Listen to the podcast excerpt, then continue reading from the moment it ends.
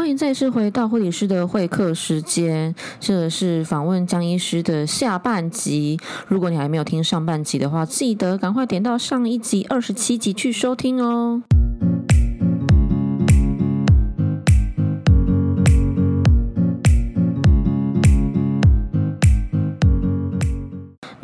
接下来要请城市新闻的一佩姐，她也一样有一些的疑问要来请教我们的江医师。嗨，医生，我三个问题想问你。第一个是大家都知道，大家也都在传闻，就是很多人接种疫苗之后，有一段时间会觉得我们像被卡车撞到，就是刚刚大家提到非常痛苦的时候。我在想，我们可不可以跟我们的呃民众来分享，到底在我们体内发生什么事？为什么肌肉会有这种感觉？让他们预备心，可以在接种疫苗之后，哎，了解这是发生了什么事情。那我一次先讲完三个题目好吗？第二个是我想问是，美国部分大城市推出了一个疫苗旅游的套装行程，医师，你对这样的一个现象有什么看法建议吗？好，第三个就是最近一直在谈的，中央跟地方有点不同的看法，疫苗到底可不可以混着打？我们建议用专业的角度来看适不适合。OK，非常好。第一个算简单哈，因为一开始我有我有提过了哈，就是疫苗的那些副作用是必然的作用，那我自己的感觉也是快。快死掉，当然是有人说是被卡车撞到，觉得有点言过其实啊。我自己感觉是想要血都快流光，所以说这血都快流光，意思就是说觉得自己很冷，那都越来越都超级没有力力气这样了哈。我是这样的一个感觉啊哈。那我会觉得刚刚就是建建议嘛，真的有这些不舒服的作用的时候，记得就是补充水分，然后呢开那个普普拿疼哈，然后来让自己的那个。不舒服的作用去舒缓，那这也是那种哈，你去上健身房必定会要训练出一个健美的肌肉前哈，会经历的那些酸痛，哦，那我们是要这样看。如果说你你那个哈训你你这个是一个训练是个无痛的过程，大家都知道哦。如果是无痛过程，那你也不会长出肌肉，就等于说你训练出来的免疫力其实好像也还好，它是这样子啊，哦，所以。副作用哈，你其实你刚刚，我觉得我的观点，你要乐于见到你的副作用，就代表说你你过这副作用，你就是真的是对病毒哈来侵袭的时候，你体内有足够的的战士哈，能够保住你的一命这样子，哎，是要这样看。好，那这是第一题嘛？那第二题是，美国大部分的啊，有一些的大城市在推广疫苗旅游行程套装，医生对这个建议跟看法。我觉得啦，那个还是要看那个疫苗旅游的内容啊。或有我有些朋友他是就本来就长期住在美国，那他直接去那个美国去打那个 Pfizer 和莫丹娜，我觉得还蛮务实的。然后因为他原本就居住在那个地方，然后美国 Costco 也可以坐在车上也可以得来速打一针，摇下车窗就可以打了哈，做到这么方便的啊。如果你就居住在那边，就去那边打，何乐？不为啊哈，那但是如果说疫苗旅游的话哈，我觉得是这样，你疫苗刚打下去哈，那还是会有一段那个免疫的空窗期，你要经过两个礼拜，至少要两个礼拜才有第一剂那个免疫出来这样子哈。那我会觉得就是如果这个疫苗旅游它很单纯，你哈在飞机上保护好你自己去打，然后你就不要玩，你就完全在饭店里面哈用餐。啊，你也减少跟别人的接触，这样，然后再，然后再很小心的回来，可以，我觉得这样这样是可以的哈，因为你在这段期间，其实你你依然是完全一片白纸，在这个比而且到美国的疫情比我们还要严重的国家哈走过一趟，哦，所以你这个风险其实是非非常高的。那如果说你会发现哈，这个疫苗旅游，它给你一些套餐。他要振兴一些旅游，就是可能有些配一些商家啊，你要，因为我知道美国已经有些地方在开放，美国他们也蛮赶的哈，就是你打完疫苗，你就可以去某些餐厅这样子哈。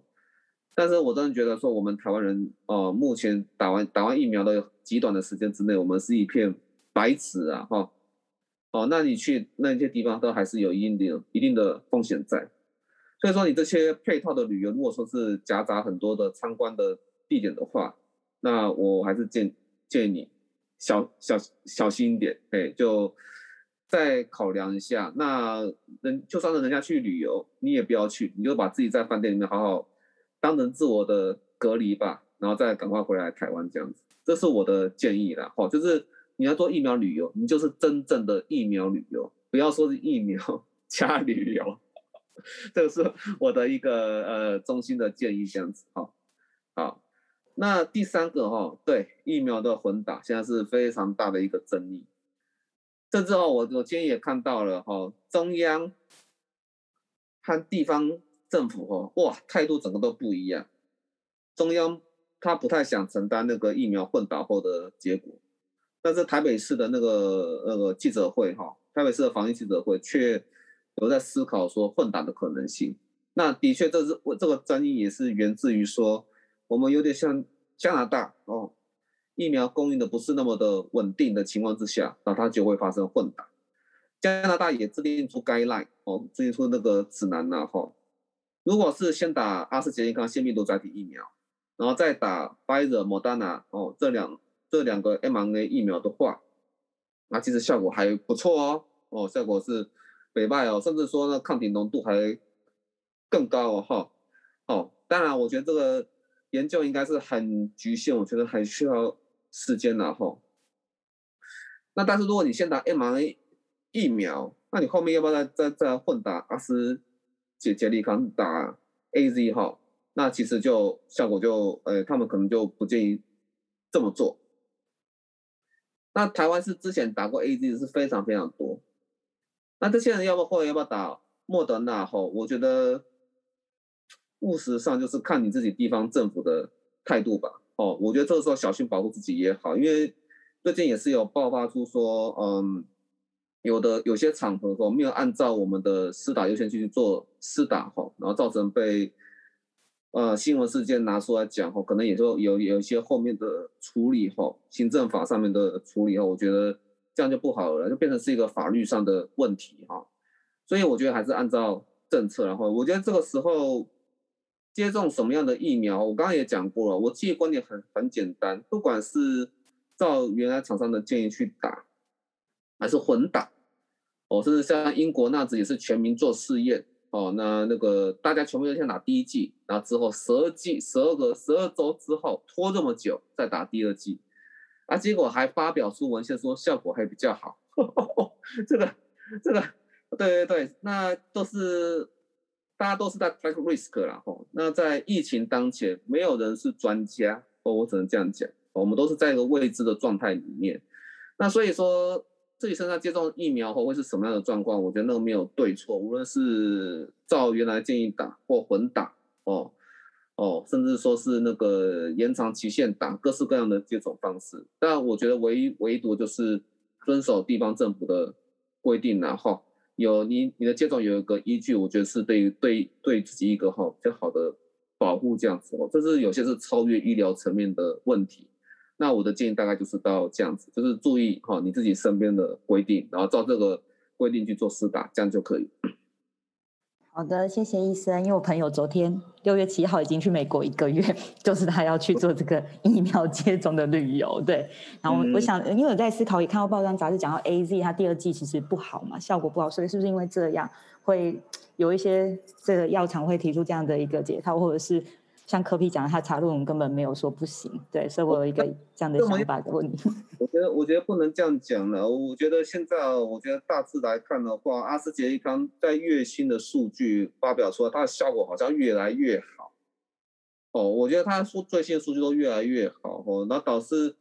那个 mRNA 和 Pfizer 哈，然后他们就是一直持平嘛，哈，其实他们好的没话说，然后 Pfizer 可能刚刚那个 AZ 哈，他学的实验场合不同，或是。途径不同哦，它哦它效果越来越好。韩国也韩国也是打完一剂，对六十五岁以上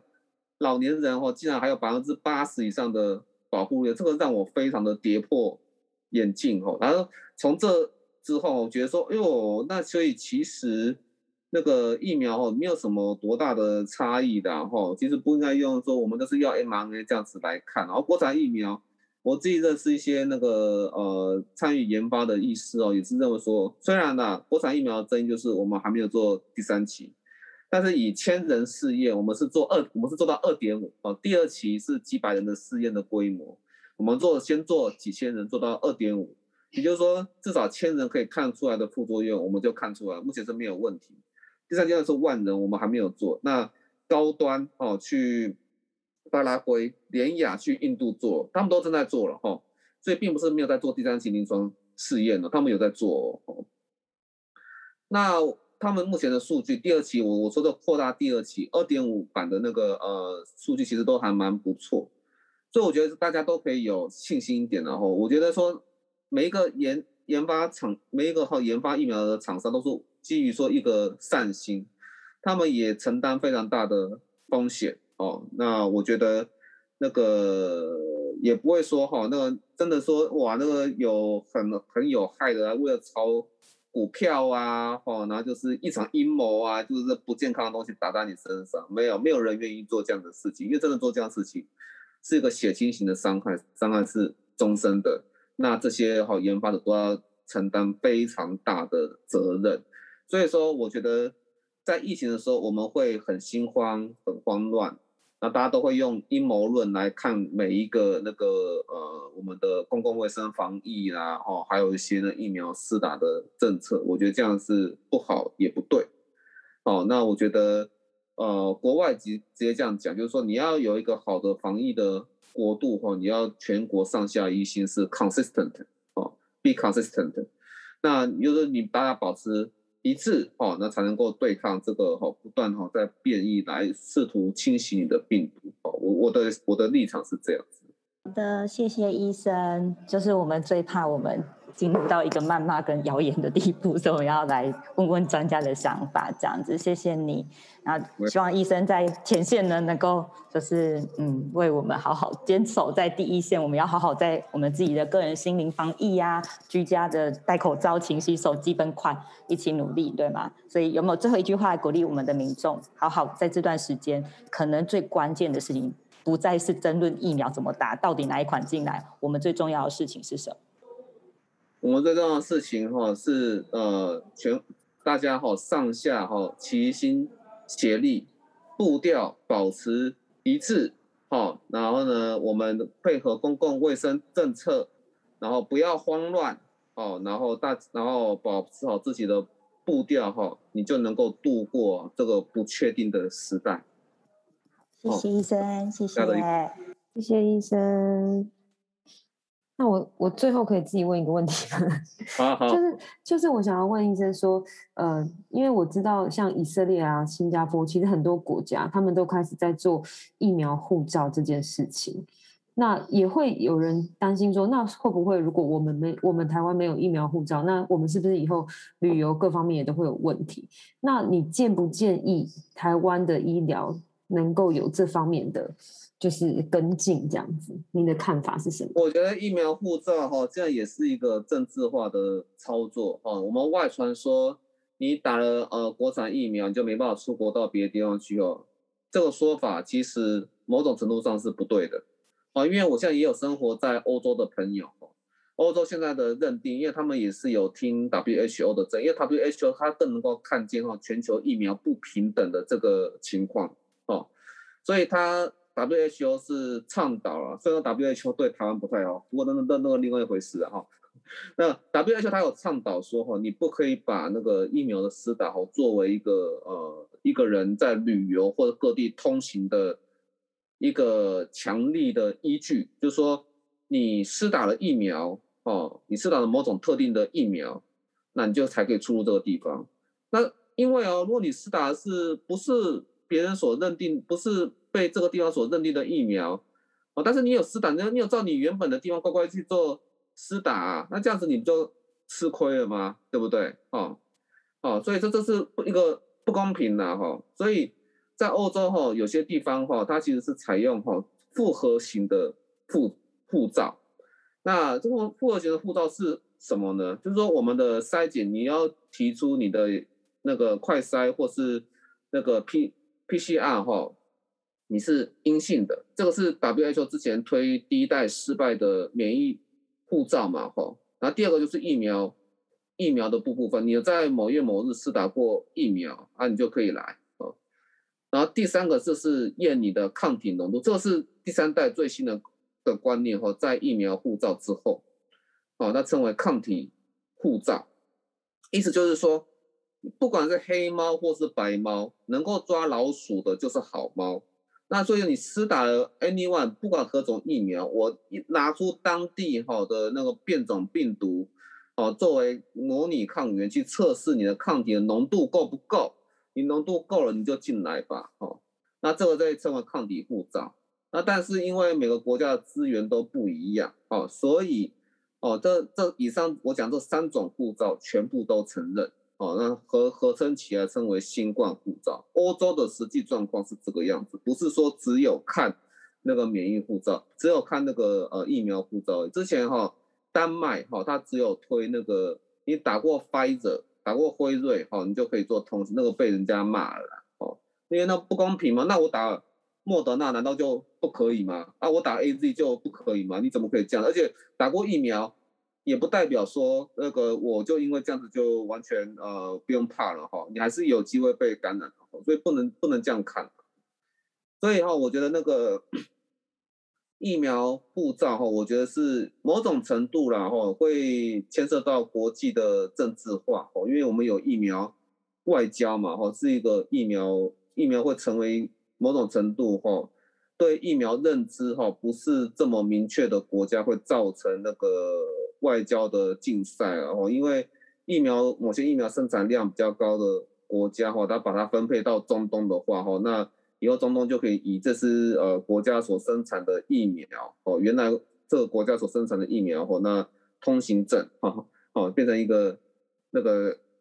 中东与这个国家的通通行证这样哦，那我觉得这这这其实是不对。可是如果在比较理性的国家，像欧洲，它就会这样子做，它全部只要说黑不管是黑猫或白猫能抓老鼠就是好猫，它全部都给你过，你只要有依据就可以了。哦，正确的应该是这样，所以说我觉得台湾哈，当然台湾它是有本钱发展抗体护照的哦，这个是有团南港科技园区有团队在做，然后当然也是很需要大家的投资这样子，我们可以拭目以待啦。哦，我觉得这个需要点时间，但是就是说呃，疫苗护照某种程度哈，可能像美国它会在采用。那但是欧洲也比较理性，它就是全部都采用，所以我觉得大家都可以再看看，然后避免说因为疫苗护照就不要打国产疫苗，这个想法绝对是不对的哈。就是把这个最新的全球发展趋势跟大家分享一下先。谢谢医生，谢谢谢谢清楚的解说，辛苦了。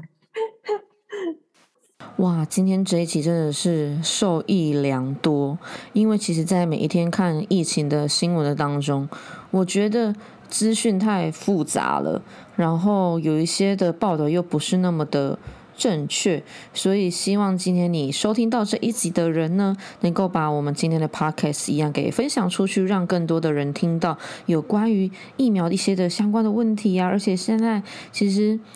疫苗的。议题大家都是很感有兴趣的，所以，我们今天在节目的最后也别忘了，如果你是收听 Apple Podcast 的话，记得在 Apple Podcast 订阅我，并且给我五颗星，分享出去，让更多人的听见。那今天的 Podcast 也会同样上在 Spotify、KKBox，还有 Google Podcast，大家都可以去收听哟。我们今天就到这边结束啦，拜拜。